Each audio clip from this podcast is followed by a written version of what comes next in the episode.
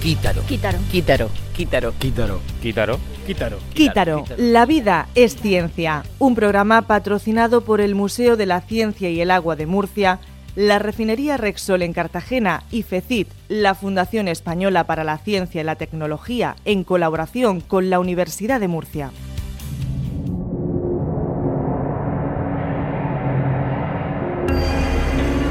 ¿De dónde venimos? ¿A dónde vamos? ¿Hemos venido para quedarnos? Arreando que es tarde. ¿Cuánto tiempo nos durará el mundo tal y como lo conocemos? Ya no hay tiempo de seguir huyendo. ¿Qué tiene Donald Trump en la cabeza? Y no me refiero al pelo.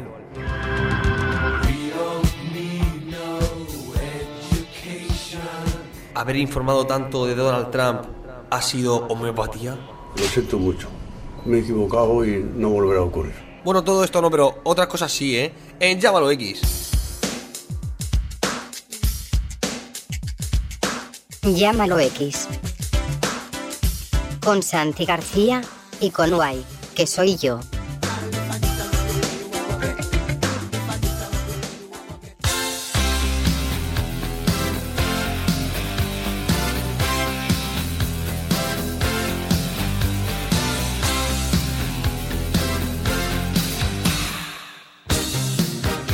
Good, morning, hijos de la ciencia, y si nos veo luego, buenas tardes y buenas noches. Estamos en Quítaro, la vida es ciencia y esto es Llámalo X.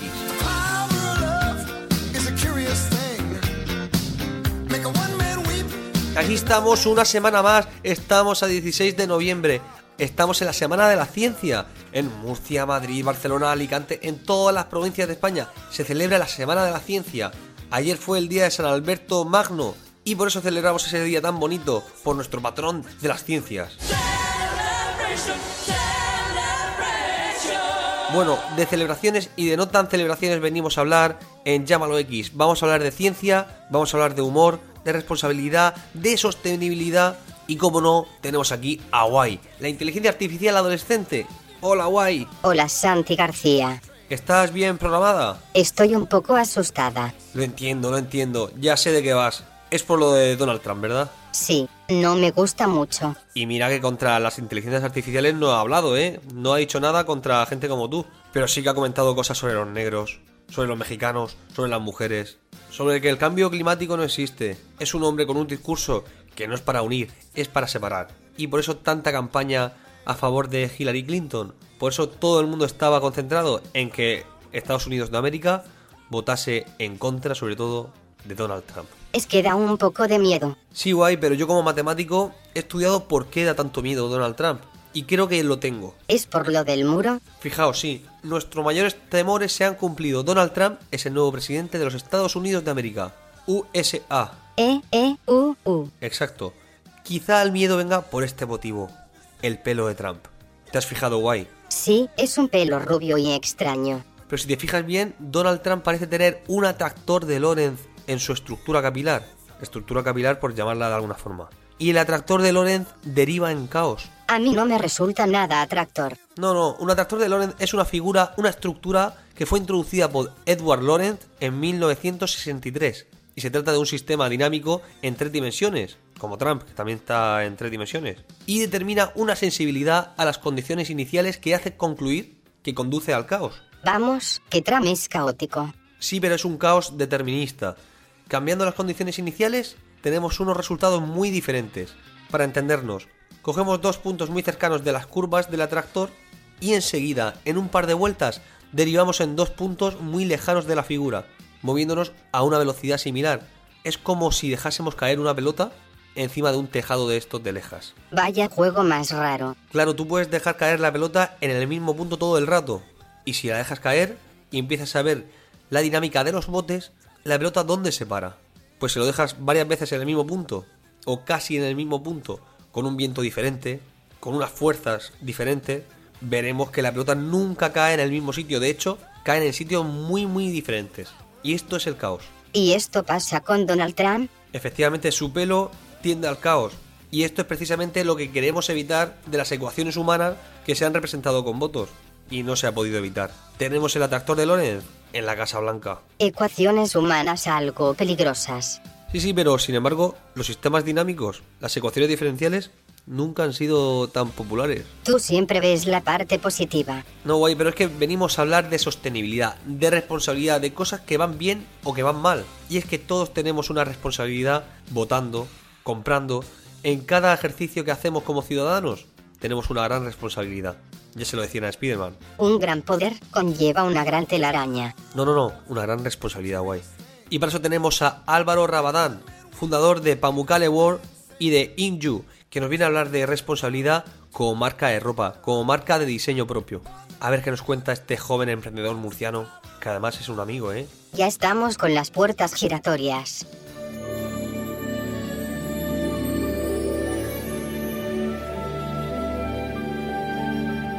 Tenemos aquí una entrevista aurea, una entrevista de oro, una entrevista divina, por lo menos para mí, que estamos con un amigo y un talento murciano que se llama Álvaro Rabadán, que es el fundador de Pamukkale World, que es una firma de moda, y también de Inju, una firma de impresión textil.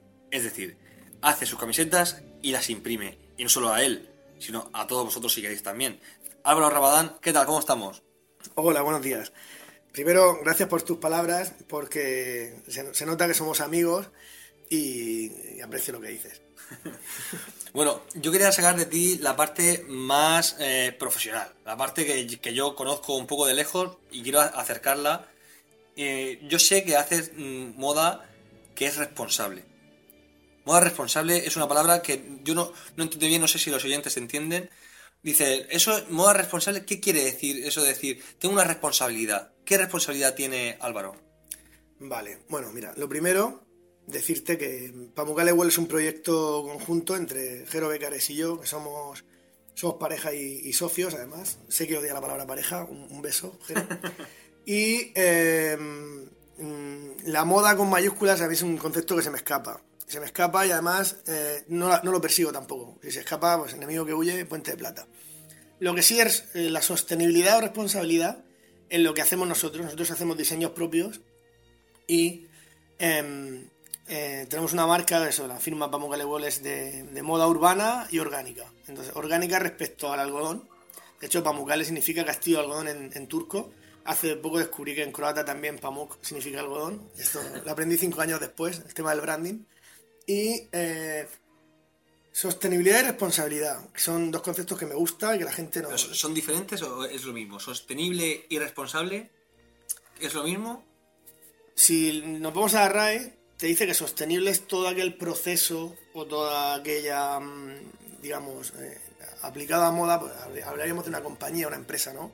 Comercio, que respeta los recursos de los que proviene y no agota ni contamina ni mm, deja el medio ambiente peor que como se lo encontró. O por lo menos que eso, que, que hay un respeto, ¿no? Sostenible quiere decir que usa los recursos disponibles sin dañar el medio del que provienen.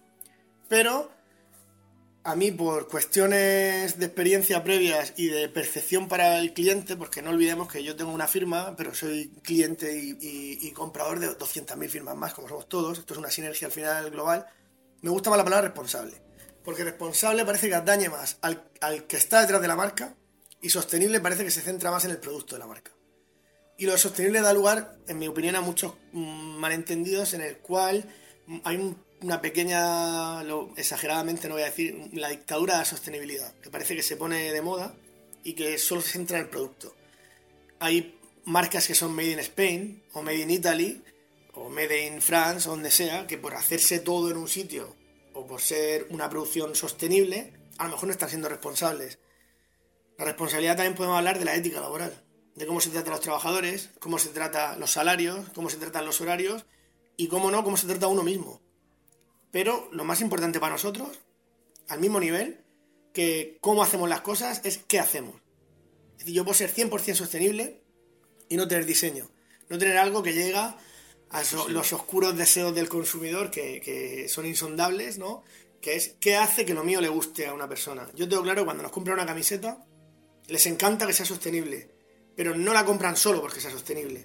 Habrá un porcentaje de gente que sí, se lo agradezco, pero sobre todo que les guste. Cuando tú llevas puesta la prenda, lo primero es que te guste. Si en Instagram mola, uh -huh. mola. Y si luego eres sostenible también. Pero una foto tú no sabes si algo es sostenible o no. That's great. It starts with an earthquake, birds and snakes, an airplane. And Lenny Bruce is not a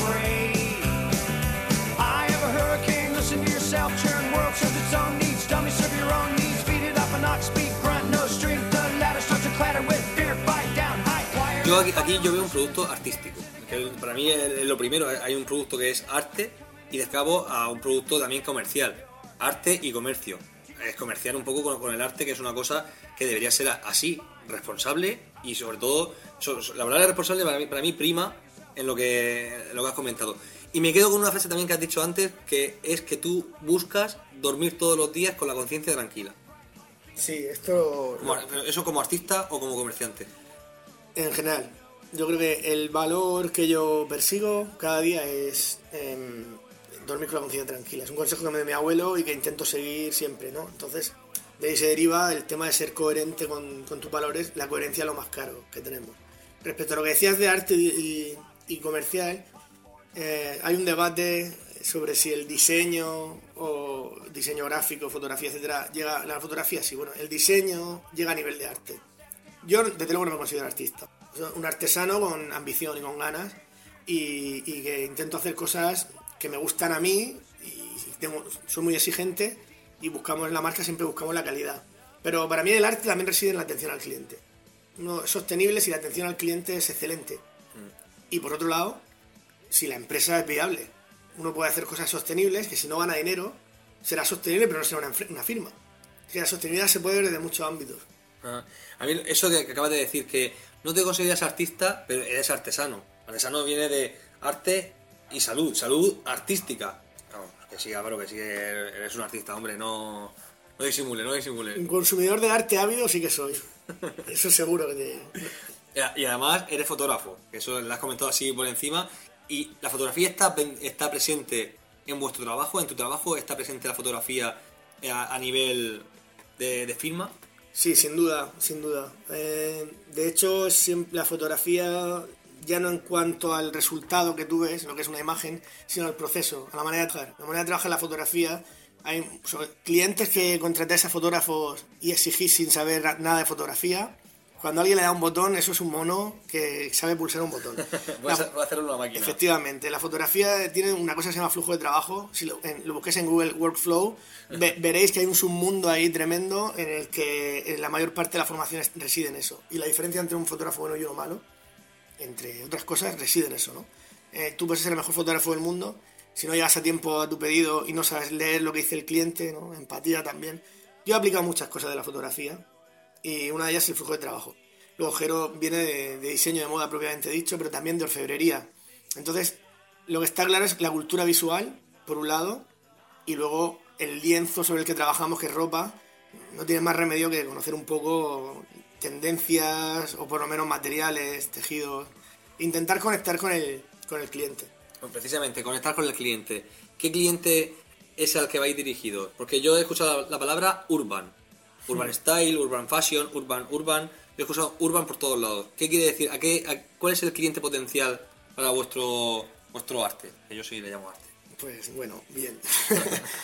A ver, nosotros tenemos una marca que prima, o sea, lo importante es la historia, ¿no? Nosotros tenemos unos valores como marca mediterráneos que cuando eres del Mediterráneo o muy ibérico, pues parece que no los ves, los das por sentado, pero luego viajas y te das cuenta de que hay, no todo el mundo los comparte, por supuesto, nadie, pero que mucha gente los valora, ¿no? Empezando por la dieta. Entonces, una de las cosas que tenemos aquí es un sol, increíble. Y entonces el sol y la luz del sol influye mucho en nuestros diseños, ¿no? Y, y los valores mediterráneos como esta responsabilidad, porque trabajamos mucho en España, en el Mediterráneo, ¿eh? Muchísimo, ¿no? Entonces, pero también el saber disfrutar al mismo nivel que se trabaja, con la misma intensidad, También disfrutamos mucho. Sí, también. Y luego el, el- el procrastination también lo tenemos mucho, dejar todo para el último día. No, nosotros con la firma no, porque nos tenemos que acotar, ¿no? Pero nuestro público es el urbanita del Mediterráneo, que disfruta de las ventajas que le da a la ciudad con su vida cultural, su vida artística, su vida política, su vida económica. No quiero hablar de política hoy. Pero a la misma vez se va a disfrutar, sabe que a 40 minutos tiene, tiene el mar, tiene la inmensidad, tiene el azul, el azul del mar, el, el olor a salitre, ¿no? Jugar con los sentidos un poco. Eh, nuestro público va un poco por ahí. tenemos una franja de edad, pues lógicamente, pues gente, gente que va entre 28, 30 y tantos, gente que se puede permitir ser coherente con su responsabilidad, comprar una prenda que no vale 4 euros, pero que sabe que lo que está pagando no es caro, que está pagando un precio justo, que la palabra justa es muy grande, y luego gente que va entre los 50 y los 60, que está buscando ropa que no tenga esa solemnidad autoimpuesta a esa edad, porque mucha gente a esa edad está de vuelta de todo, pero que sin embargo sí que quiere diseño y calidad en la prenda. Y dormir tranquilo, como dormimos nosotros. Dormir tranquilo. A mí me gusta mucho eso, el concepto, porque estamos hablando de algo transversal. A mí la palabra transversal me encanta, yo hago divulgación científica, tú lo sabes, que entonces me dedico Sí. a llevar la ciencia a unos, unos ámbitos donde no llegaba, es decir, a, a tender puentes. Tú también tiendes puentes todo el rato entre, entre lo que dices tú, el urbanita y la, la cultura, entre también el arte, el comercio. Tienes ahí muchos pilares donde tú trabajas como puente. ¿Qué es para ti lo, transversal? ¿Cuál es tu, tu función transversal en, la- en esta sociedad tan multidisciplinar que, que vivimos? Pues mira, yo eh, soy muy consciente de mis limitaciones, pero les intento sacar partido. Por ejemplo, para mí lo transversal es esta entrevista, ¿no? Pero yo a ti, ahora te voy a volver la patata, eh, es un tío que, que me encanta lo que haces y la trayectoria que llevas. Y entonces, como soy un científico frustrado, porque me dejé llevar por, por, Las letras, las letras. por las letras, sí, por la- el negro sobre blanco y con poco número, pero yo reconozco que me encanta, me encanta la divulgación. Entonces, me encanta participar en un programa que tenga que ver con divulgación. De hecho, eh, estoy últimamente muy obsesionado con la geometría, porque me parece que a mí hay una cosa que me, me gusta mucho de la magia, eh, de, de la magia en- como artificio, ¿no? Y es que no, prefiero no entenderla, ¿vale? Y con la divulgación mm, me sucede lo mismo, pero al revés. Me encanta cuando alguien coge algo que parece mágico y te lo, te lo- ya me estoy haciendo mayor. Entonces me encanta que me digan qué hay detrás de eso, ¿no? Es un poco eh, em, no he estudiado eso, pero me encanta que me lo que me lo que me lo enseñen. Me ¿no? gusta lo de la magia. A mí me preguntan si, si hay matemáticas en el amor. Digo, yo si hay matemáticas, yo no, no quiero saberlas. No, soy- ¿verdad? Me gusta ser- tener esa parte romántica que tú también la, la tienes. Demasiado que hay amor por las matemáticas. Eso. que, que tampoco es moco de pavo esto, ¿no?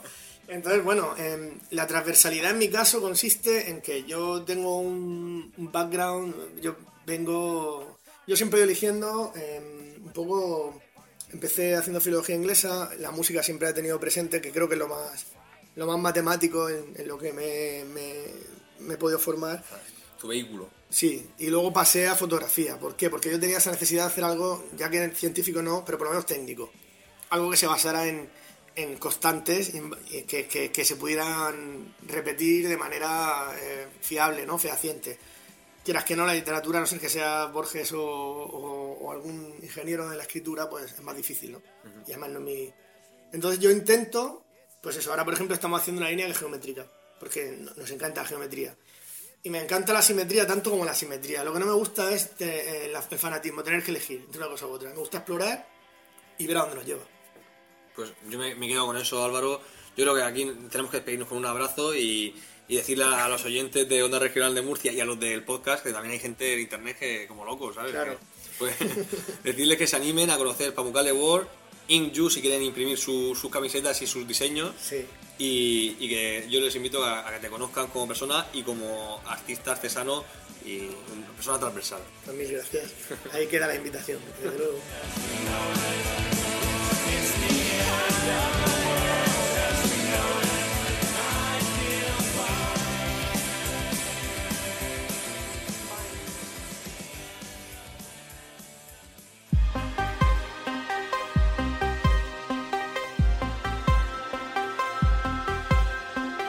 Bueno, y con esto nos vamos ya, guay, nos vamos ya, oyentes y escuchantes de Llámalo X. Nos quedamos con las recomendaciones culturales de este fin de semana. El viernes vamos a ir todos a ver a Ceda del Vaso al Pub Revolver de Murcia a las once y media de la noche y el sábado vamos a la sala REM con Smoking Stones a las diez y media.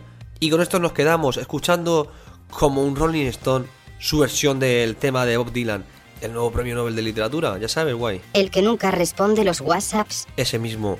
Así que nos quedamos hasta el siguiente Llámalo X por inducción N más 1. Sed cuidadosos, sed responsables y sed, joder, que sé que tengo. Adiós. Érase una princesita de buen ver que perdió su hacienda sin saber cómo ni por qué. Con las malas malas compañías, hizo muchas tonterías, ten cuidado,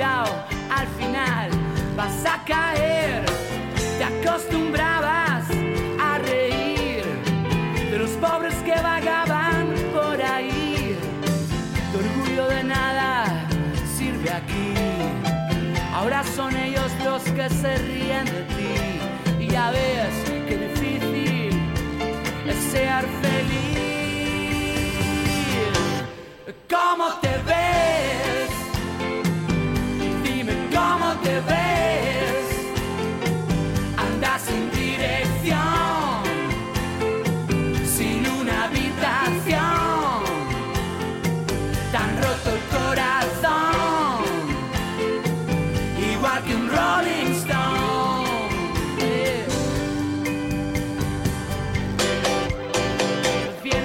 buena escuela, señorita de altas esferas, ven y dime, ¿qué tal te fue? Las cosas que aprendiste ya de nada sirven. Ven ahora y dime, venga dime, ¿qué vas a hacer? Harías cualquier cosa por volver a tocar las estrellas como ayer. El dealer tiene lo que quieres obtener y tú sales a la calle a por él. Si no tienes dinero, ya sabes qué has de hacer.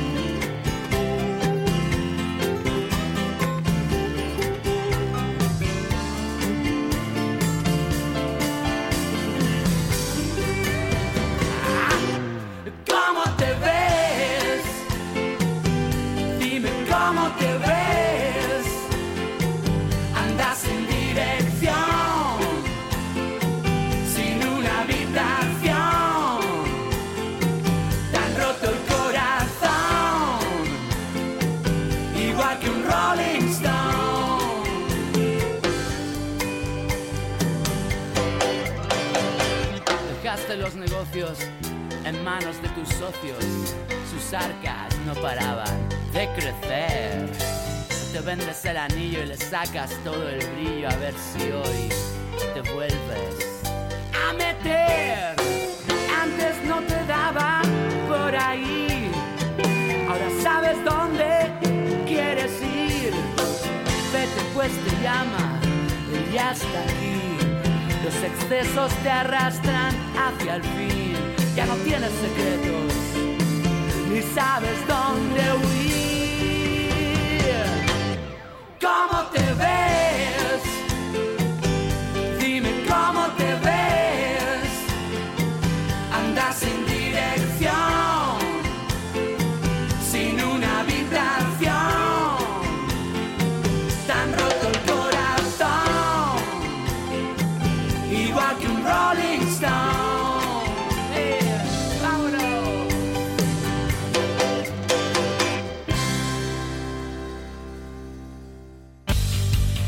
Quítaro. Quítaro. Quítaro. Quítaro. Quítaro. Quítaro. Quítaro. Quítaro, la vida es ciencia, un programa patrocinado por el Museo de la Ciencia y el Agua de Murcia, la refinería Rexol en Cartagena y FECIT, la Fundación Española para la Ciencia y la Tecnología, en colaboración con la Universidad de Murcia.